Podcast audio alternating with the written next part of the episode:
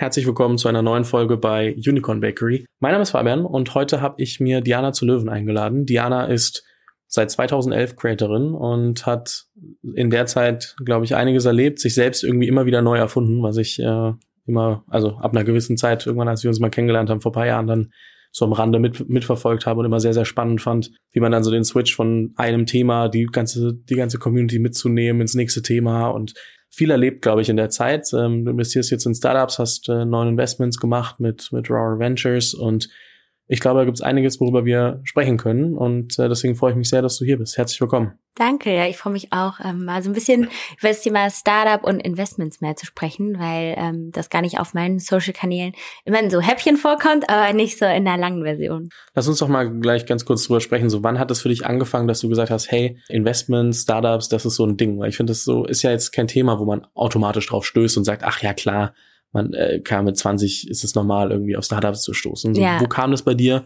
Wann hat es angefangen? Also ich habe halt auch klassisch BWL studiert, wie sehr viele andere, und ähm, hatte dann immer so das Glück, dass ich quasi im Studium, ich war an der Universität zu Köln, viel auf so Events gegangen bin. Und da war zum Beispiel immer der Entrepreneurs Club, also wo ähm, verschiedene Gründerinnen aus Köln da waren, die dann eben auch so ein bisschen erzählt haben, wie sie ein Unternehmen aufgebaut haben. Und so bin ich eigentlich an einen Gründer ähm, gekommen, den kennen wir beide auch, also Tom Bachem. Und der hat mich sozusagen zu meinem ersten Startup-Invest gebracht. Ähm, das war Fantasy damals. Und und ähm, hat mich so ein bisschen auch motiviert, einfach mehr damit zu machen. Und parallel hatte ich auch immer schon so andere Schnittstellen, habe dann eben auch über Social Media mal ähm, Leute mehr aus dem Marketing kennengelernt und verschiedene Gründerinnen und wollte sogar mal mit meiner Kollegin Kisu ähm, und auch einem anderen Gründer, ähm, Hendrik, der hat Sharpis gegründet und noch jemanden wollten wir auch mal so eine App gründen für Teenager. Also ich hatte schon immer total viel Interesse daran und hatte schon so erste Berührungspunkte, aber auch noch nicht so viel Ahnung sozusagen und habe dann vor allem jetzt 2021 gesagt, okay, ähm, ich möchte auch äh, nach Berlin ziehen und das Ganze so ein bisschen professionalisieren. Und dann bin ich, ja, ich glaube, das war dann 2020, genau, bin ich eigentlich erst schon mal nach Berlin, um so ein bisschen wegen der politischen Seite, weil ich mich da halt auch gerne irgendwie viel engagiere und der Startup-Welt so ein bisschen nach Berlin gekommen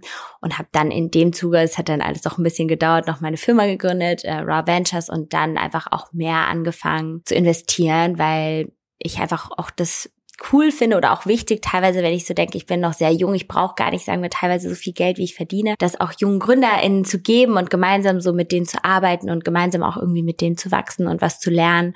Und das ist wirklich so der Ansatz und die Idee dahinter. Ja, Tom habe ich auch ein bisschen was zu verdanken. äh, also wer Code University und Tom Bachem nicht kennt, auf jeden Fall mal kurz auf LinkedIn oder äh, googeln. Finde ich aber sehr spannend, weil ich meine, gerade bei dir war das ja dann auch nochmal was anderes. Du warst irgendwie, also ich meine, jeder muss sich irgendwo in neue Themen reinfinden, aber ich habe so das Gefühl, wenn ich mir angucke, wie unsere Welt heutzutage funktioniert, werden Menschen, die irgendwie schon vorher was gemacht haben und sich dann einen neuen Bereich angucken und, und sich da versuchen zurechtzufinden, deutlich, deutlich härter ähm, unter die Lupe genommen als jemand, der anfängt. Also ich nehme ein Beispiel, als ich vor kann, was, über sechs Jahren jetzt angefangen habe mit dem Podcast, ich kannte niemanden, niemand kannte mich, ich konnte tun und lassen, was ich will, ich konnte mit jedem reden, was ich wollte und konnte mich da in diese ganze Startup-Welt reinfinden und über ganz, ganz viele Gespräche überhaupt mal so reinfinden. Ich hatte immer das Gefühl, und ich weiß nicht, wie du das wahrgenommen hast, aber das bei dir auch oft so war, dadurch, dass du ja schon Creatorin warst, du hattest eine Reichweite, ich meine, das, äh, du hattest damals schon irgendwie so, ja, 700.000, 800.000, als du dich äh, auf Instagram, als du angefangen hast, dich damit mehr zu beschäftigen. Und ich hatte das Gefühl, dass auch die Startup-Szene immer wieder so dann mit einer ganz anderen Lupe drauf geguckt hat und gesagt, ja, passt es jetzt eigentlich? Und alles wurde direkt auf Schritt und Tritt überwacht, obwohl du ja auch genauso in diese, in diese ganze Szene erstmal reinfinden musst. Und es ja ganz normal ist, dass man nicht von Sekunde eins an alles weiß. Aber es ist jetzt so meine Perspektive von außen. Ich weiß nicht, wie ja. du das wahrnimmst. Also ich glaube, die Schwierigkeit bei mir ist immer noch so ein bisschen, dass mich Leute trotzdem nicht so ernst nehmen. Also, dass viele natürlich so das Image als Creator, was man hat, ist ja meistens auch leider noch so sehr negativ geprägt. Also, ne, viele sehen einen immer nur so als Werbefigur quasi. Und das ist halt total schade. Und ich muss sagen, ich liebe und schätze den Job so sehr. Ich habe ja, wie gesagt, mit 14 schon angefangen und konnte quasi mein Hobby zum Beruf machen, habe aber mich eben immer noch weitergebildet, auch in verschiedenen anderen Bereichen. Und trotzdem merke ich auch manchmal, wenn ich ähm, mit anderen Medien zum Beispiel Interviews gebe, dass man irgendwie trotzdem noch auf Äußerlichkeiten, auf den Job als Influencerin reduziert wird und diese anderen Sachen gar nicht so wahrgenommen werden. Und ich glaube, das dauert auch immer noch so ein bisschen. Ähm, manchmal ist es ein bisschen traurig und frustrierend, wenn man so denkt, eigentlich würde ich gerne mehr darüber reden, warum ich investiere und ähm,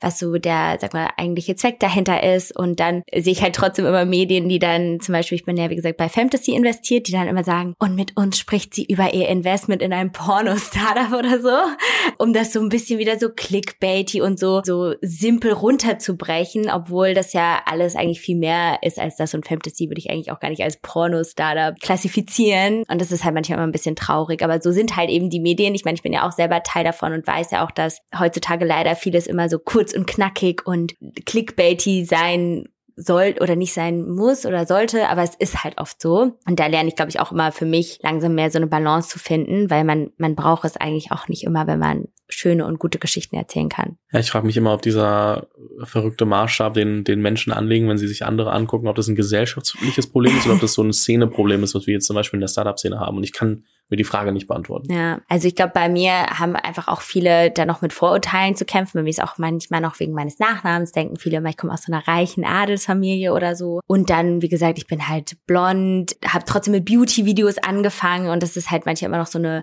Einladung, vielleicht erstmal darauf einzugehen, statt so über die eigentlichen Fakten zu sprechen. Ja, ja, ist schon, ist schon faszinierend. Wie, ich meine, ich kann mir vorstellen, ich glaube, es gibt so mehrere Faktoren, die speziell sind in so einem Prozess, wenn man sagt, okay, ich entwickle mich von einem Thema zum, zum nächsten weiter. Ich meine, es gibt da ja irgendwie dann mehrere Stakeholder, sag ich mal. Du hast irgendwie deine Community, du hast dich selber, du, du selber bist im Kopf wahrscheinlich schon irgendwie fünf Schritte voraus, musst überlegen, wie nehme ich meine Community auf mhm. dem ganzen Prozess mit und gleichzeitig hast du halt die Leute aus der neuen Szene, die dich quasi eben anders wahrnehmen und wo du auch nach und nach erstmal für das Thema immer mehr stehen musst. Wie also wie, wie hast du das für dich gemanagt? Also so wie, wie sehr stresst sowas? Was sind da die Herausforderungen? Wie, wie bist du damit umgegangen? Also mir persönlich ist es schon wichtig, dass ich als äh, Content Creator und generell als Person ja auch einfach glücklich bin mit dem, was ich tue. Und ich habe irgendwann dann so gemerkt, als ich auch mit meinem Studium fertig war, dass ich nicht, sagen wir, nur Content Creator sein will oder dass ich ja auch mich gefragt habe, was möchte ich meiner Community mitgeben. Und mir ist es schon auch irgendwie wichtig, für andere, vor allem auch junge Frauen, ein Vorbild zu sein und zu zeigen, okay, man kann auch vieles alleine, man kann auch sich mit Finanzen befassen, ähm, wenn man irgendwie sich dafür interessiert. Und ja, versucht da eben immer das in so Happy Häppchen zu machen, weil ich selber das irgendwie auch total gerne auf der einen Seite mag, ähm, dass man ja sozusagen sich trotzdem mit Beauty befassen kann, so, ähm, aber auch trotzdem über Finanzen reden kann. Aber ich trotzdem manchmal immer noch damit halt hadere und auch selber mich frage, so, ist das gut genug, was ich erzählen kann? Mache ich, weil wie gesagt, man macht ja auch mal was falsch oder man macht ja auch mal Fehler. Auf der anderen Seite gucke ich mir dann zum Beispiel die Startup-Welt an oder auch selbst so die Finanzwelt, so alle Finanzpodcasts, die ich höre, sind halt nur von Männern. Und manchmal denke ich so, das kann doch nicht sein, dass so, ja, diese Nische nischigen Finanzpodcasts oder die, die halt die aktuellen Geschehnisse erklären, dass die nur von Männern sind. Und dann gibt es zwar ähm, Finanzpodcasts für Frauen, aber die sind halt sehr so allgemein und ähm, so ein bisschen softer. Und ähm, das finde ich irgendwie schade, weil es sollte ja auch normal sein, dass eine Frau auch als Expertin agieren kann, aber das findet man halt nicht so oft. Wie, also auch da ist ja immer, es gibt ja immer jemanden, der es besser kann. So, das heißt, es gibt immer jemanden, der anfängt, äh, ja. äh, daran rumzunörgeln, was man selber macht. Ich meine, ich kenne das selber und äh, wahrscheinlich ist es bei dir mit den Themen, die du behandelst, noch mal mehr als in diesem ganzen Startup-Kontext bei mir jetzt. Und manchmal habe ich das Gefühl, so sollte ich den Content jetzt überhaupt machen? So mhm. sollte ich das jetzt überhaupt auf LinkedIn posten? Sollte ich dazu überhaupt hier was sagen? Oft entscheide ich mich einfach für Nein und mache mein Ding und äh, mache das hinter den Kulissen. Aber gleichzeitig habe ich dann auch immer die Frage, okay, wie entwickle ich mich den Content seitig eigentlich weiter, ja. wenn ich mich dauernd irgendwie davon auch, auch leiten lasse? Hast du da manchmal so dieses, ich sag mal, es ist, glaube ich, eher Imposter-Syndrom als irgendwie Selbstzweifel, so dieses eigentlich weiß ich, ich bin meiner Community ja einen Schritt voraus und ich will es für die machen. Ja. Gleichzeitig kenne ich aber selber irgendwie zehn Leute, die mir einen Schritt voraus sind und deswegen fühle ich mich manchmal unwohl, äh, das, das äh, zu machen. Hast du das? Ja, teilweise schon, wo ich auch manchmal denke, ähm, ich teile ja schon auch ein bisschen so persönliche Dinge auf jeden Fall auf Social Media und das Komische ist, ich finde es jetzt gar nicht schlimm, das mit fremden Leuten zu teilen, weil ich immer denke, ich weiß, dass das vielen auch was gibt. Also ich habe auch viel zum Thema mentale Gesundheit gemacht und da erklärt und da denke ich so, da ist mir das halt wichtig, drüber zu sprechen, weil man ganz vielen eben hilft. Aber wenn das dann auch sozusagen private Freunde sehen und sich dann vielleicht mehr Gedanken machen, ist das natürlich dann auch manchmal ein bisschen eine schwierige Sache. Aber ich glaube, mittlerweile kann ich da ganz gut drüber stehen, weil ich einfach weiß, dass sozusagen dieser bigger Purpose oder das eigentliche Thema so viel wichtiger ist. Und mit meinen engsten Freunden sozusagen kann ich ja dann auch alles trotzdem teilen und bereden. Und es ist jetzt nicht so, dass ich mein Privatleben oder so, sagen wir, ausschlachten würde. Aber manchmal, wenn man auch gewisse Themen und Dinge schon so für sich verarbeitet hat, finde ich das irgendwie auch total schön, dass dann so ein bisschen reflektiert sozusagen auf Social Media wiederzugeben, weil das für mich ja so eine Art Tagebuch auch ist. Und dann kann ich auch eigentlich darüber stehen, wenn man mal auch einen Fehler macht und äh, sich dann auch zum Beispiel mal entschuldigen würde oder wenn man eben was Neues gelernt hat, wenn man auch äh, andere Dinge einschlägt. Und gerade auch wenn es jetzt um diese Startup-Themen geht, da kann man ja gar nicht alles richtig machen. Oder selbst als vor allem als Investorin ist man ja so nur so ein ganz kleiner Teil des ganzen Bildes. Und ähm, ich habe da ja auch gar keinen großen Einfluss teilweise auf die Startups, wie die sich entwickeln sozusagen. Und das ist aber dann auch manchmal krass, wenn so manche Sachen auf einen, also auf mich dann zum Beispiel zurückfallen. Ja, verstanden. Wenn wir mal ganz kurz bei den Startups bleiben, die mhm. du gerade angesprochen hast, was ist dir denn als Investorin wichtig? Also so wo ja. versuchst du für dich in der Welt, wo irgendwie, sagen wir mal, im letzten Jahr vor allem irgendwie jeder Geld hatte und, ja. und, und Geld investieren konnte, was ist dir wichtig, wie, wie du als Investorin auf die Startups zugehst und, und, und mit denen arbeiten willst und wofür du stehen willst? Du willst jetzt wahrscheinlich nicht dafür stehen, dass die Leute sagen, ach, hier äh, Beauty-Influencerin ja. investiert Geld. Ähm, dementsprechend mal so auch versuchen zu verstehen, was so dein USP in diesem ganzen Kosmos ist. Also ich meine, auf der einen Seite suche ich mir Startups aus, wo ich das Gefühl habe, sagen wir, die GründerInnen sind sehr authentisch und die lösen halt wirkliche Probleme. Das ist mir schon irgendwie wichtig, dass ich das Gefühl habe, man das ist einfach eine Lösung, die man vielleicht braucht in verschiedensten Themenbereichen sozusagen oder wo ich so dachte, okay, das macht irgendwie Sinn in der Zeit. Sagen, ich bin bei äh, Ostrom investiert, ne, dass wir jetzt alle lernen, mehr unseren Stromverbrauch zu hinterfragen, besser rauszufinden, wie viel wir eigentlich verbrauchen oder Nelly, die sozusagen Arztpraxen digitalisieren, wo man auch irgendwie merkt, ich meine, diese ganzen Prozesse sind einfach noch so bürokratisch und papierlastig, dass ich das eben ganz wichtige Themen finde und dass das auch irgendwie was ist, was ich ähm, als Creatorin, wo ich da sozusagen auch meine Community Stück für Stück mitnehmen kann, als wenn ich jetzt nur in Beauty-Produkte auch investieren würde, weil zum Beispiel das würde mir ja auch voll viele Kunden quasi wegnehmen.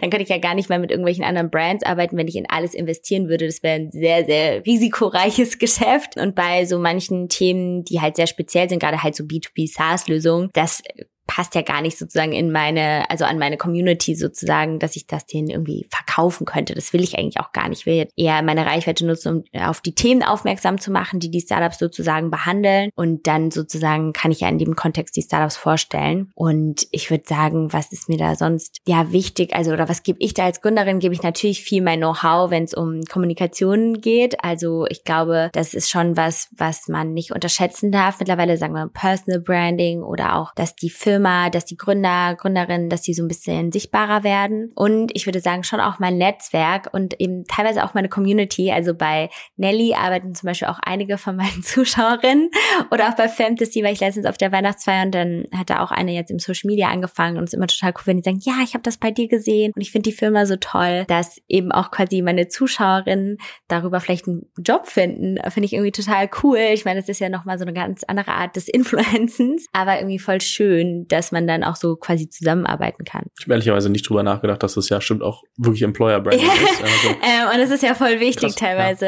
Ja, ja gerade halt jetzt bei so wachsenden Startups, die brauchen ja einfach Talente. Und ja, gerade wenn die, die Firma eine coole Geschichte hat, da kann es echt gut funktionieren, dass man wirklich auch dann ja einfach die passenden Menschen findet, die sich einfach genau auch mit diesen Werten identifizieren können. Ja, auf jeden Fall. Wie, also ich meine, es gibt bestimmt einige, die dann irgendwie wollen, dass du da auch versuchst, irgendwie nochmal mehr Werbung zu machen mhm. oder ich meine, klar, ne, wenn man, wenn man die Reichweite hat, dann ist das eine, dass es irgendwo in einem Presseartikel steht und man vielleicht ein bisschen ja. besser PR machen kann, weil man sagt, okay, man hat irgendwie noch bekannte Leute dabei äh, als, als Startup, aber gleichzeitig äh, überlegt man sich ja dann auch, wie kann man vielleicht irgendwie diese Reichweiten nutzen. Wie sehr kommst du den Startups entgegen? Also so, mhm. wo setzt du für dich eine Grenze? Ja, es ist immer so ein bisschen unterschiedlich teilweise, würde ich sagen. Und ich glaube, da habe ich auch immer noch viel so dazugelernt, auch in den Jahren, ne? weil, wie gesagt, ich bin auch so jemand, ich bin halt auch sehr nett und würde will es halt auch immer irgendwie allen recht machen. Und da muss ich auch manchmal für mich dann lernen zu sagen, okay, stopp. Also hier helfe ich euch, aber das hat dann auch den und den Preis. Also bei manchen Startups arbeite ich dann sozusagen auch noch neben der Tatsache, dass ich quasi Geld investiere, dass ich auch noch für meine, äh, für das, was ich tue, quasi ähm, Shares bekomme und also wie halt so Sweat Equity quasi und das genau verhandle ich dann einfach so mit denen und das ist dann immer so ein bisschen ja an verschiedene Dinge gekoppelt oder ähm, auch bis, bis zu einem gewissen Zeitraum und dann bringe ich mich da aber eben auch schon quasi ein und ähm, je nach Startup, wo ich so das Gefühl habe, okay, da kann ich wirklich was zu beitragen oder da passt es auch, sagen wir, äh, zeitlich mache ich das. Genau und das ist ja jetzt eigentlich auch so spannend, weil die Startups, wo ich jetzt mittlerweile investiert bin, teilweise in so unterschiedlichen Phasen sind und das macht aber voll Spaß, wenn die einen schon so ein Stück weiter sind, so ein bisschen erwachsener, die anderen, die sind jetzt so langsam von Seed und Series Series A,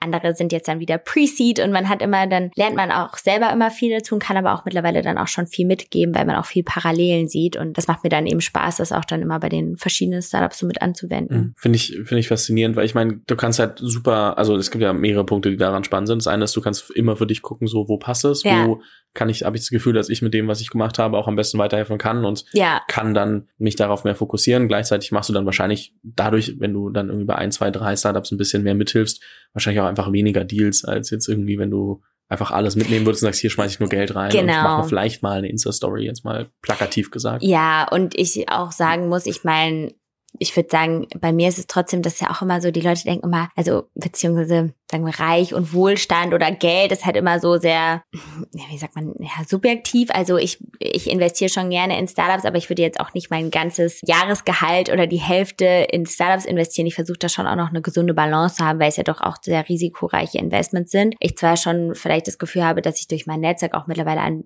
bessere Deals kommen kann. Aber trotzdem kann man da auch sein Geld nicht einfach immer rausziehen oder so. Das heißt, es ist natürlich schon risikoreicher. Deswegen ist es jetzt auch gar nicht so, dass ich denke, ja, ich würde ja eigentlich noch in 20 weitere investieren, weil mein Geldbeutel unendlich ist, sondern ich wähle schon auch irgendwie so eben aus, wo ich das Gefühl habe, das passt zu mir. Und wie gesagt, ich mag das auch, dass ich so alle Gründer eben sehr gut kenne und auch die Zusammenarbeit mit denen dann so schätze. Also das macht mir schon Spaß, aber es auch, wie gesagt, unterschiedlich. Die einen brauchen auch ein bisschen mehr Hilfe oder wollen ein bisschen mehr Hilfe, die anderen sind so ein bisschen eigenständiger. Mhm. Was ist dir bei Gründern wichtig, also oder GründerInnen, ähm, ja. wo du sagst, okay, auf diese Sachen kommt es mir dann wirklich an, dass ich sage, da will ich auch wirklich mein Geld parken. Ja, also auf der einen Seite ja, das Wort Authentizität finde ich schon irgendwie wichtig oder dass man so das Gefühl hat, die wollen einfach, die haben ein Thema und die haben so ein Problem erkannt, was sie lösen wollen und denen macht es total Spaß, sozusagen diese Reise ähm, zu erleben, da ähm, des Gründens und wollen aber halt nicht sozusagen von heute auf morgen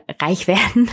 Ich meine, es gibt ja schon viele oder auch wenn man sich die Startup-Welt so anguckt, viele, die super schnell Filme hochskalieren können, aber die vielleicht dann nicht langfristig wertvoll sind. Und mir ist es schon wichtig, dass ich das Gefühl habe, das ist so ein, so ein Leidenschaftsthema von denen und die wollen sich jetzt wirklich die nächsten Jahre einfach mit diesem Thema befassen. So, die sind jetzt nicht so die Problemsucher, die jetzt irgendwas immer suchen, was ein Business Case ist, sondern das ist so ein Case, mit dem die sich auch identifizieren können. Das ist mir irgendwie schon wichtig, weil es dann, wie gesagt, einfach authentisch ist. Und dann würde ich sagen, achte ich natürlich auch so ein bisschen auf das Team. Also wie sind die Konstellationen im Team? Hat man das Gefühl, die arbeiten gut zusammen oder die ergänzen sich? Also gerade, ich habe ja, wie gesagt, jetzt auch in so zwei B2B SaaS-Firmen investiert. Da ist mir halt schon wichtig, dass da jemand, also dass die ein gutes Produktteam einfach haben, ne? weil das einfach die Basis ist, dass du ein gutes Produkt baust, was auch so eine, sagen wir, Stickiness hat, dass die Kunden das irgendwann nicht mehr hergeben wollen und dass man so sein Product Market Fit findet. Und das geht glaube ich, nur mit einem richtig guten Tech-Team. Und es gibt ja auch viele teilweise GründerInnen, die das so ein bisschen outsourcen. Ähm, aber das ist mir zum Beispiel dann ganz, ganz wichtig bei so einem Thema. Und natürlich achte ich auch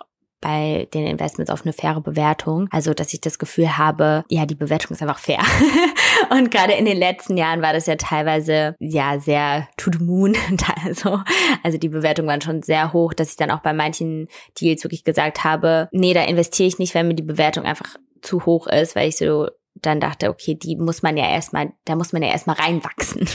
Und gerade so am Anfang dauert das ja auch so ein bisschen. Und ähm, gerade wie gesagt, bei so Pre-Seed-Seed-Deals, wenn man da dann schon eine Bewertung von über 10 Millionen hat äh, und man hat noch gar kein Produkt, das wäre mir einfach zu riskant, teilweise. Ja, verstehe ich. Siehst du da, dass sich das gerade aktuell ändert? Also, dass mhm. die Bewertungen wieder deutlich runtergekommen sind, oder? Ja, schon. Also, das ist teilweise schon. Also, es gibt immer noch mal so ein paar Ausreißer oder halt auch, wo wirklich die VCs und so dran glauben. Aber ich glaube, vor allem viele Startups, die halt im letzten Jahr zu einer sehr hohen Bewertung äh, so eine Seed-Runde geraced haben oder eine Pre-Seed-Runde, die, die haben es, glaube ich, dann schon schwer, wie gesagt, dieser Bewertung gerecht zu werden. Und manchmal, wie gesagt, kann ich das auch nicht so ganz nachvollziehen, weil ich dann auch manchmal so Gründern oder Gründerinnen sage so, mach doch lieber erstmal so eine kleine Angel-Runde und baut das Produkt fertig. Man braucht ja noch gar nicht immer am Anfang schon die drei, vier Millionen oder so, sondern wenn man wirklich so hinter der Idee steht, dann schafft man das auch mit weniger Geld und einem guten Team. Und das wäre dann immer so mein Ratschlag, weil es macht ja viel mehr Sinn, erstmal ne, wie gesagt, diesen Product Market Fit äh, zu finden und dann sozusagen das Geld zu raisen. Absolut. Und ich glaube, vielen Gründern und Gründerinnen ist auch gar nicht bewusst, dass es sehr viele gibt, die zwar gerne drei, vier Millionen raisen würden, aber halt aktuell vielleicht nicht dieses 0,01 Prozent der Teams da draußen sind, wo die VCs sagen, ja, in der aktuellen Phase, komm, wir geben dir jetzt mal drei, ja. vier Millionen und du einfach mit bisschen mehr Zeit und weniger Stress, den du dir machst mit Angel Invest, also wenn du Angels reinholst, dass du dich einfach in eine Ausgangslage bringst, die nochmal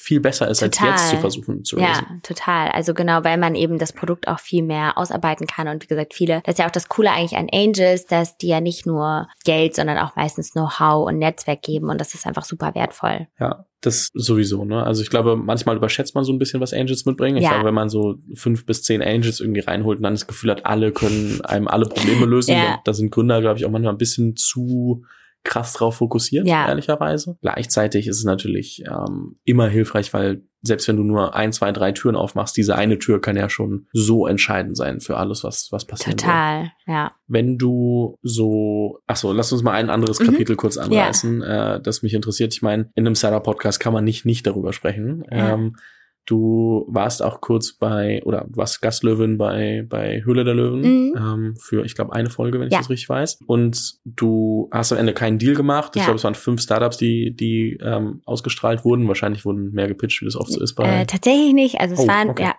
es waren fünf. Also. Okay. Und wie, wie war die Erfahrung für dich? Also wie vergleichst du die Hülle der Löwen mit deinem Angel-Investoren-Alltag? Ja, also ich würde sagen, so als Gastlöwin bei die Hülle der Löwen zu sein, war so ein bisschen wie Detektiv spielen. Also man weiß wirklich nicht, was auf einen zukommt. Man weiß wirklich nicht, welche Startups einen erwarten. Man hat auch nicht so ein Papierdokument vorher, wo man sich das durchlesen kann, sondern man weiß wirklich einfach gar nicht, was, äh, was sozusagen hinter der Wand sich verbirgt. Aber was, glaube ich, einfach so ein bisschen ein Unterschied ist, ich meine, die Hülle der Löwen ist einfach so ein sehr breites Fernsehformat. Das heißt, es geht ja auch viel um Entertainment und ich glaube, es werden auch viele Firmen eben ja rausgesucht, die dann auch für ein TV-Publikum als Produkt spannend sind. Und deswegen sind es ja auch viel so klassische D2C-Businesses oder ja so manchmal auch ja so Haushaltsprodukte, wo dann so ein Ralf Dümmel äh, immer gut investieren kann. Und das sind halt so Sachen, die ich an sich teilweise schon spannend finde, aber ich, wie gesagt, selbst gar nicht so oft in so, so Sachen investiere, die jetzt direkt für meine Community einfach das nächste Shopping-Produkt sind. Und deswegen war da so für mich einfach nicht so der perfekte Match an Deal dabei. Man muss auch einfach Match. sagen, selbst wenn die Deals vorselektiert sind, sind fünf halt auch einfach, wenn man, sagen wir mal, ein, zwei, drei Deals im Jahr macht, einen dieser fünf zu nehmen, ist natürlich auch einfach eine recht hohe Hürde. Ne? Ja, genau. Und man unterschätzt es ja wirklich auch, wie viele Sachen man sich sonst auch anguckt, wo man dann wirklich sagt, das passt. Also, und ich wollte halt dann jetzt auch nicht einfach zwanghaft investieren, nur weil ich jetzt, sagen wir, da auf diesem Stuhl sitze, äh, dass ich sage, zum Beispiel bei mir war so ein Startup, die machen so Fondant-Sets für Kuchen. Ich glaube, da hat dann äh, Georg Kufler investiert, wo ich so dachte, ja, kann irgendwie für eine gewisse Zielgruppe natürlich ein, Markt da sein und die Bewertung war schon auch sehr äh, dankbar sozusagen für die Löwen. Aber da, dafür sitze ich halt trotzdem nicht da, nur um jetzt irgendwie schnell mal Geld zu machen. Am Ende, wie gesagt, muss ich da auch so dahinter stehen und auch das Gefühl haben, dass das für meine Community ein gutes Match ist. Und ich bin jetzt noch nicht so dem Backen verfallen, vielleicht irgendwann als Momfluencerin oder so. Aber da habe ich jetzt auch nicht so den perfekten, also so einen guten Fit gesehen. Hattest du das Gefühl von so einer Drucksituation, ich muss eigentlich in eine der Sachen investieren, weil ich sitze ja jetzt schon hier? Mm, naja, also ich würde sagen, natürlich hätte sich das Team oder die Leute auch hinter der Kamera gefreut, wenn da so ein Deal entstanden wäre. Aber wie gesagt, am Ende muss man da auch einfach so ein bisschen bei sich bleiben und ja, das sollte man ja, wie gesagt, auch nicht bereuen. Ich meine, was ja auch immer noch natürlich eine, ein Fakt ist, dass man, nachdem man sozusagen zu einem TV oder dann in der Show gesagt hat, okay, ich investiere, macht man ja auch trotzdem nochmal eine Due Diligence. Also ich hatte jetzt quasi auch, ich habe ja ähm, Robert, der mit mir zusammenarbeitet, der war zum Beispiel auch vor Ort und ähm, hätte dann sozusagen nochmal tiefer gehen mit den Startups auch gesprochen, damit man dann wirklich nochmal guckt, hat es denn jetzt alles seine Richtigkeit, was da gesagt wurde. Aber deswegen kommen ja auch viele Deals da manchmal nicht zustande. Also, aber mir war es einfach, es hat einfach sich vom Bauchgefühl nicht so richtig angefühlt.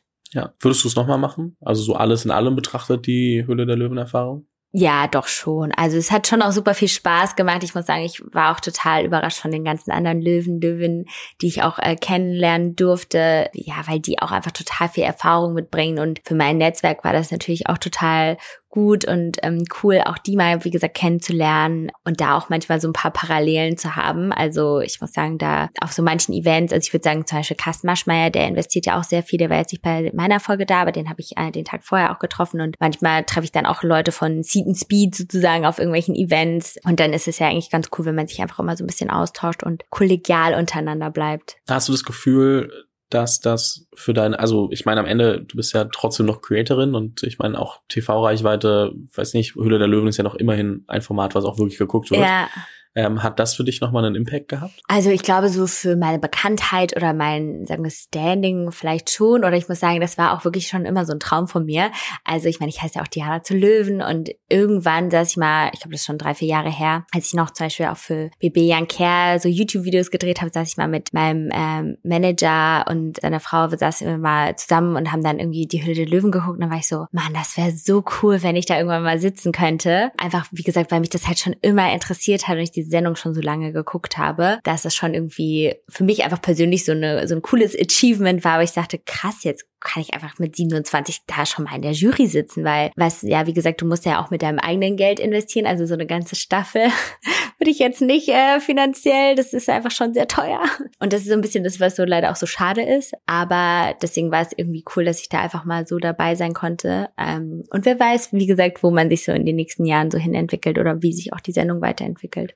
Ja, absolut. Ähm, gibt ja noch viele Möglichkeiten, ja. wo, wo das hingehen kann. Jetzt ähm, ist natürlich bei sowas auch, äh, wenn unendlich TV-Aufmerksamkeit auf etwas liegt, dann gibt es natürlich immer das Spektrum von positiven Meinungen und, und äh, negativen Kommentaren. Ja. Und das ist ja allgemein bei, bei dir ein Fall, dass halt du immer, also mit allem, was du machst, viel Reichweite einfach hast. Da gibt's mhm. immer das Spektrum ja, von klar. positivem Feedback und, und negativem Feedback. Und äh, mich würde mal interessieren, wie du über die Jahre hinweg für dich gelernt hast, mit Kritik, negativen Kommentaren etc. umzugehen? Was ist so dein, ich will jetzt nicht sagen deine Taktik, der Mechanismus, aber wie, wie gehst du damit um? Ja, also ich würde sagen, es wäre jetzt, ähm, würde nicht stimmen, wenn mich das nicht treffen würde. Also viel Hate trifft mich halt auch schon noch immer. Aber vor allem eher, wenn das auch teilweise manchmal wirklich so ungerechtfertigt ist. Oder auch Leute, heutzutage kann man ja im Internet viel erzählen und Leute prüfen auch eben nicht mehr alles. Ne? Also wenn jetzt jemand irgendwas über einen erzählt oder nur einen Screenshot teilt, ist es halt nicht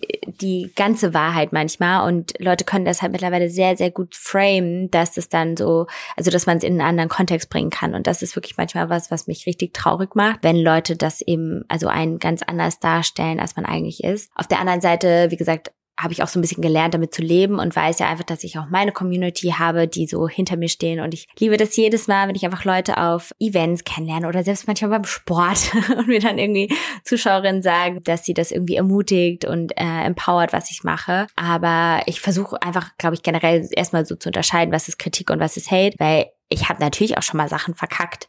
Und dann ist es auch wichtig, da Stellung zu beziehen und auch mal zu sagen, sorry, das das war nicht gut so, das war einfach falsch, das war nicht richtig, aber dann auch nicht immer sich zu entschuldigen, wenn man halt auch mal was, also wenn Leute einfach was anders sehen. Und das habe ich glaube ich auch mittlerweile mehr und mehr gelernt. Oder auch manchmal so ein bisschen Abstand zu nehmen. Also ich glaube natürlich trifft mich das viel härter, weil es natürlich auch um mich und persönliche Dinge gehen, aber ähm, oder um persönliche Dinge teilweise geht und andere, für die ist es nur so ein Swipe oder so ein Klick oder ein kurzes Kommentar und am Ende muss man sich immer auch fragen, was bezwecken Leute damit, die sowas Böses schreiben. Also ja, und einfach selber, also das ist wirklich das, woran ich immer noch mehr arbeite, noch mehr manchmal so eine ähm, Distanz zu mir als öffentliche Person nehmen, weil ich, wie gesagt, zwar schon persönliche Dinge teile, aber natürlich bedeuten die mir als Person viel, aber für andere ist es ja eher auch manchmal so eine Hilfestellung. Wie gesagt, wenn man jetzt mal seine größten Fails oder Learnings teilt und ähm, dann muss man da auch so ein bisschen manchmal, muss man auch manchmal ein bisschen Abstand von nehmen und wie gesagt, so das größere, größere Ganze sehen.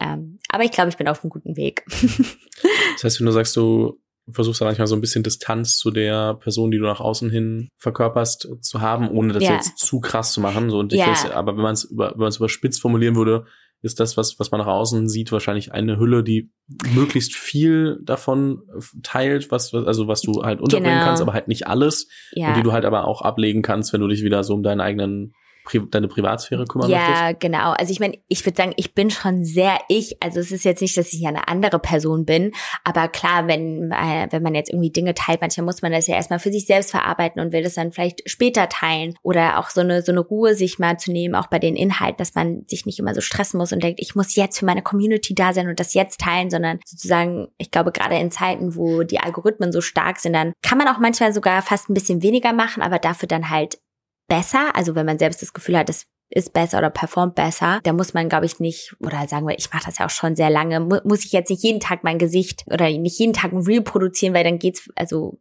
verliert man sich vielleicht auch in der Masse, sondern mir ist es einfach mittlerweile viel wichtiger, Qualität zu haben oder dann auch daran zu arbeiten, mehr so Inhalte zu machen, mit denen ich mich identifizieren kann, die mich auch voranbringen, weil ich glaube, da habe ich mich eine Zeit lang bestimmt auch manchmal verloren, dass man gerade so auch Plattformen wie TikTok oder so, wo man denkt, man muss super viel Content machen. Da macht man irgendwas, was vielleicht Leute erreicht, aber warum will man dann die Leute erreichen oder womit und wofür will man eigentlich stehen? Und mittlerweile weiß ich das halt auch viel mehr und dann kann ich da auch ein bisschen mehr teilweise auch selektieren in dem Content. Für alle, die sich gerade fragen, das ist doch ein Startup-Podcast, warum fragt er das? ähm, so ehrlicherweise, ich meine, einmal Gründer werden immer mehr Personas und Persönlichkeiten. Das heißt, also du, man steht selbst immer mehr in der Öffentlichkeit und muss dann auch ab und zu mal damit umgehen, dass äh, ja. Leute einem eine Nachricht schreiben oder mal einen Kommentar. Dann das Startup, äh, gerade wenn man im Cons Consumer-Bereich ist. Der B2B-Bereich ist nicht ganz so äh, stark, dass man dann aber als Startup natürlich auch öfters mal ähm, Aufmerksamkeit bekommt. Und ich meine, es gibt einige Startups, die wir kennen, die lange recht gut damit zurechtgekommen sind und dann auf einmal aber so eine richtige Welle an, an Hate-Kritik und ja. teilweise auch sehr berechtigt abbekommen haben. Aber damit musst du dann als Gründer oder Gründerin auch umgehen können. Total. Und deswegen finde ich es mal so spannend, äh, auf das Thema einzugehen, weil ähm, als jemand, der äh, wie du als Person in der Öffentlichkeit steht äh, und das über Jahre hinweg, hast du natürlich dann noch mal ganz andere Erfahrungswerte, als wenn ich jetzt jemanden frage, ja, du warst jetzt mal zwei Jahre bei Volkswagen ja. und äh, erzähl mal ein bisschen, wie das war, als der Dieselskandal war. Ja. Weiß ich nicht, juckt halt dann doch keinen. Ja, oder dass man halt diese Kontinuität, ne, dass man das ja auch am Ende, weil ich glaube, darauf bin ich auch eigentlich, sagen wir, sehr stolz, dass ich das ja auch mental trotzdem gut durchstehe. Also klar habe ich auch mal äh, Phasen, wo es einem nicht so gut geht oder ich hatte auch mal eine Therapie Therapie gemacht, eine Zeit lang, um auch ein paar Dinge wieder so oder mal so aufzuarbeiten. Aber dass ich trotzdem noch das Gefühl habe, ich kann auch damit gut umgehen, wenn es mal schwierig ist und ähm, kann auch dann trotzdem habe ein Team, auf das ich mich verlassen kann. Das glaube ich, auch sehr, sehr wichtig. Also ich merke das eigentlich immer mehr, ähm, wie sehr ich dann auch das brauche, dass ich so mit Leuten zusammenarbeite, weil ich dann einfach weiß, das gibt mir auch noch so ein bisschen so eine Stütze. Ähm, und gerade auch bei Content, wie gesagt, viele denken immer, das ist so einfach, das macht man so schnell. Aber es ist schon sehr, sehr viel Arbeit äh, und da ist es auch wichtig, wie gesagt, manchmal mehrere Augen drüber gucken zu lassen und das so sehr bedacht und strategisch eigentlich auch zu machen. Deswegen, wenn das, wenn vielleicht das jetzt auch GründerInnen oder so hören, ich finde es immer total sinnvoll, da auch, wie gesagt, mal vielleicht überle zu überlegen, so eine Werkstudentin, Werkstudenten sich dazu zu holen, der einen einfach so ein bisschen unterstützt, weil ich glaube, langfristig hat das schon einen großen Effekt, auch gerade wenn es um PR geht. Wenn man einfach selber nach außen seine Geschichten erzählt, dann werden auch mehr Magazine oder andere auf einen aufmerksam. Und das lohnt sich schon sehr. Ja, ich glaube auch, äh, dass so, warum auch diese Rolle des Chief of Staff immer relevanter wird. Ne? Also so ist ja jetzt heute ein Startup schon so, dass äh, viele dann auch relativ äh, erfahrene Leute zum Teil dann einfach sagen, ich mache jetzt Chief of Staff nochmal bei einem richtig guten Gründer oder einer richtig starken Gründerin, ähm, von der ich lernen will und äh, versuche dann natürlich einmal möglichst viel zu aufzusaugen und dann ja. aber auch zu überlegen, okay, wo kann ich unterstützen? Da kann natürlich so ein Thema mit reinfallen, dass man sich nach außen auch auch äh, positionieren kann. Ich habe noch so ein paar kleine abschließende ja. Fragen und äh, da würde ich mich jetzt mal äh, drauf stürzen. Welchen Rat gibst du oft, findest es aber schwer, ihn selbst immer zu befolgen? Ähm, ich glaube, ein Ratschlag, den ich ähm, total wichtig finde, den hat mir äh, eine Freundin oder auch eine gute Gründerin gegeben, ist so dieses It's just business. manchmal finde ich irgendwie ganz wichtig, auch wieder so zu reflektieren, weil man manchmal denkt, ja, alles geht nur um Finanzen, Geld, Business, aber eigentlich nicht. Also wir, also ich glaube, die meisten wahrscheinlich oder viele von uns sind auch sehr, sehr privilegiert und wir müssen nicht noch schneller wachsen, wir müssen nicht immer noch mehr machen oder wir müssen auch nicht jedem gefallen. Wir können auch einfach mal sagen, nee, ich habe da keinen Bock drauf oder vielleicht nicht, ich habe keinen Bock drauf, aber äh, ich schaffe das gerade nicht, ich kann das nicht machen. Und auch ähm, das immer so zu reflektieren, dass vieles, was wir machen, irgendwie erstmal nur Business ist und äh, wir auch und man auch nicht mit allem immer die Welt rettet oder die Welt retten muss. Das hilft mir manchmal immer so ein bisschen Abstand zu gewinnen bei ähm, manchen Themen, weil ich würde sagen, ich weiß nicht, ob es vielen Frauen so geht, aber ich halt oft manchmal damit hadere, dass ich so mir das so schwer fällt, auch mal so Nein zu sagen, ne? weil ich immer denke, oh Mann, das ist irgendwie auch, mich fragen halt auch manchmal total viele Leute, weil die irgendwas von mir wollen. Und manchmal fühle ich mich auch total geehrt und denke so, oh cool, der will jetzt irgendwie was von mir oder will mit mir arbeiten oder irgendwas machen. Und da muss ich aber selber immer aufpassen, dass ich mich auch nicht so, sagen wir, ausnutzen lasse manchmal. Und dann wieder so zu reflektieren, Moment, it's just business. Und Business ist aber auch anders als jetzt freundschaftlich. Und das auch immer diese Grenzen auch zu kennen. Das finde ja. ich ganz wichtig wichtiger Punkt. Wenn du auf die letzten Jahre zurückguckst, worauf bist du besonders stolz? Auf der einen Seite bin ich sehr stolz, dass ich das mit meinen Startup-Investments durchgezogen habe, sozusagen, ähm, weil ich weiß, es gab auf jeden Fall auch Phasen, wo äh, Leute auch, als ich mein erstes Investment eben gemacht haben, die das natürlich auch angezweifelt haben oder Leute gesagt haben, ich soll da nicht so viel drüber sprechen. Und ich würde sagen, das hat mich auch eine Zeit lang echt blockiert, dass ich dachte, ich darf da, soll da nicht drüber reden, weil man redet nicht über Geld, man redet nicht über äh, Startups oder erotische Hörgeschichten in dem Fall. Und da bin ich echt froh, dass ich das irgendwie immer so weiter verfolgt habe. Und ich bin irgendwie auch stolz darauf mittlerweile, dass ich so ein, ein gutes Team habe und dass ich das Gefühl habe, ich habe jetzt so meine Basis so gefunden, ne? weil gerade auch wenn man so in seinen Zwanzigern ist, ich meine, kennst du wahrscheinlich auch, man findet sich ja auch manchmal noch und bei mir war das ja auch so, man nimmt so das ganze Internet dabei mit sich selbst zu finden ähm, und eben seine Stärken auch erstmal so kennenzulernen oder auch seine Schwächen, dass ich jetzt das Gefühl habe, okay, vor allem so in diesem Jahr habe ich so eine, eine gute Basis geschaffen, auf der ich jetzt so die nächsten Jahre auch so weiter aufbauen kann und das ist irgendwie voll das schöne Gefühl und deswegen freue ich mich auch sehr auf alles, was noch kommt. Ja, das mit dem Selbstfinden kenne ich auch.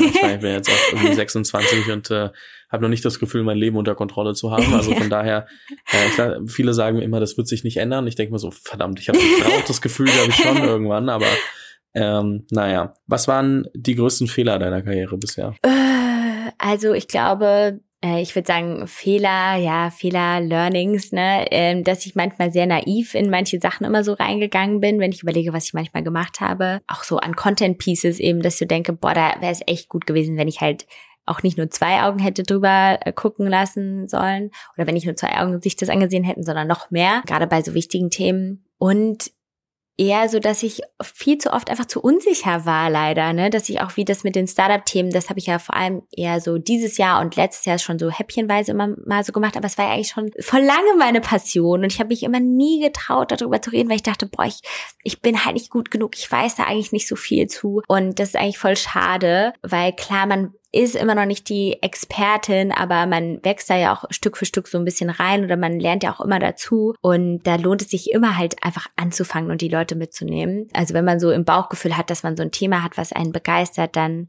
lieber jetzt anfangen als in einem halben Jahr, weil, wie gesagt, man, man wird eh Fehler machen, aber man lernt halt immer ganz viel schon äh, dazu. Ja, das glaube ich auch. Also ich glaube, da muss man sich auch einfach, darf man sich selbst nicht sehr ernst nehmen. It's nee. just business, würde ich mal sagen. Ähm, das, das passt da, glaube ich, ganz gut. Und äh, zu guter Letzt so eine, eine letzte Frage. Ähm, was würdest du dir für die deutsche Startup-Szene wünschen? Wo glaubst du, gibt es Verbesserungsbedarf? Was, was äh, sollte sich über die nächsten Monate, Jahre verändern? Ähm, wo sollten Menschen umdenken? Wie, mm. Was denkst du? Ich meine, klar, natürlich ist alles halt so sehr profitorientiert, aber ich würde mir halt schon wünschen, dass auf jeden Fall Impact teilweise dann auch mehr im Vordergrund steht als wirklich nur Profit. Klar, ein Unternehmen sollte schon profitabel sein, aber dass man eben auch den Themen viel Raum schenkt. Ich meine, das passiert jetzt auch schon Stück für Stück immer mehr. Ich glaube auch viele Startups gehen ja jetzt auch mehr teilweise sogar in so medizinische Richtungen, in Health Tech Bereich, weil sowas ja auch einfach total wichtig ist und ich das jetzt auch, ich habe eben dieses Jahr auch ein Investment in dem Bereich gemacht, dass man da manchmal merkt, ähm, dass da so diese großen, äh, großen klassischen Medizinkonzerne auch noch sehr langsam sind und dass man da eben quasi privates Geld braucht eigentlich. Aber eigentlich würde ich mir auch von der Startup-Szene oder von Deutschland wünschen, dass wir diese Überbürokratisierung so ein bisschen aufheben, dass halt diese ganzen Hürden, die man hat, ich meine, das war ja auch bei mir, als ich jetzt angefangen habe, ähm, habe ich zum Beispiel mein erstes Investment quasi auch privat gemacht, weil ich so dachte, boah, ich muss da jetzt extra eine Firma für gründen, muss man extra die Buchhaltung für machen und das und klar, natürlich sind auch einige Sachen wichtig, aber es wäre auch schön, wenn es ein bisschen einfacher wäre, auch einfacher verständlich und dass man das eben auch schafft, äh, dass sich vor allem auch Leute, die jetzt nicht ja aus Deutschland kommen, dass die sich auch hier besser sozusagen zu Hause fühlen können oder dass die unsere ganzen Prozesse auch besser verstehen, weil das ist einfach so traurig und ich glaube, das ähm, ist langfristig einfach super schade, dass wir da auch das verschenken, dass super viele Menschen nach Deutschland kommen würden, um hier zu arbeiten. Und dann dauert alles so lange oder die Behörden sind unfreundlich, sind nicht flexibel genug. Und ähm, da würde ich mir einfach wünschen, dass wir da schneller werden und digitalere Lösungen hätten. Und äh, mitarbeitende Beteiligung, aber das ist wahrscheinlich auch ein Thema, was viele sagen. Also die ganzen äh, WSOPs, äh, ESOP-Thematiken quasi. Alles wichtige Themen auf jeden Fall. Diana, es hat mir sehr viel Spaß gemacht. Vielen lieben Dank, dass du da warst. Ich wünsche dir mit allem weiterhin viel Erfolg und würde dir gerne nochmal die letzten Worte dieses Podcasts überlassen an all die Gründerinnen und Gründer da draußen. Also ja, wenn ihr gründen wollt, würde ich sagen, traut euch, aber start small and dream big. Ich glaube, das finde ich immer ganz wichtig, dass man erstmal klein anfängt, sich die passenden Unterstützerinnen dazu holt und dann das Stück für Stück aufbaut. Also Gründen ist eben eine Reise. Es gibt immer ganz viele Ups und Downs. Das gehört dazu. Aber ich glaube, wenn man das richtige Team hat und auch den richtigen Product Market Fit, das finde ich, glaube ich, schon auch wirklich wichtig, dann lohnt es sich da auch ganz viel Zeit und Energie reinzustecken. Danke dir. Gerne. Vielen Dank fürs Zuhören. Falls dir diese Folge gefallen hat, dann musst du auf jeden Fall mal den Unicorn Bakery WhatsApp Newsletter auschecken. Dort bekommst du ein bis zweimal die Woche von mir äh, entweder eine persönliche Sprachnotiz oder eine Content-Empfehlung, Blogpost, Video etc. für Dinge, die du als Gründer unbedingt wissen, lesen, hören musst. Am einfachsten ist es, du klickst auf den Link in der Beschreibung und meldest dich an. Ansonsten kannst du auch auf jungthemapodcast.com slash newsletter gehen.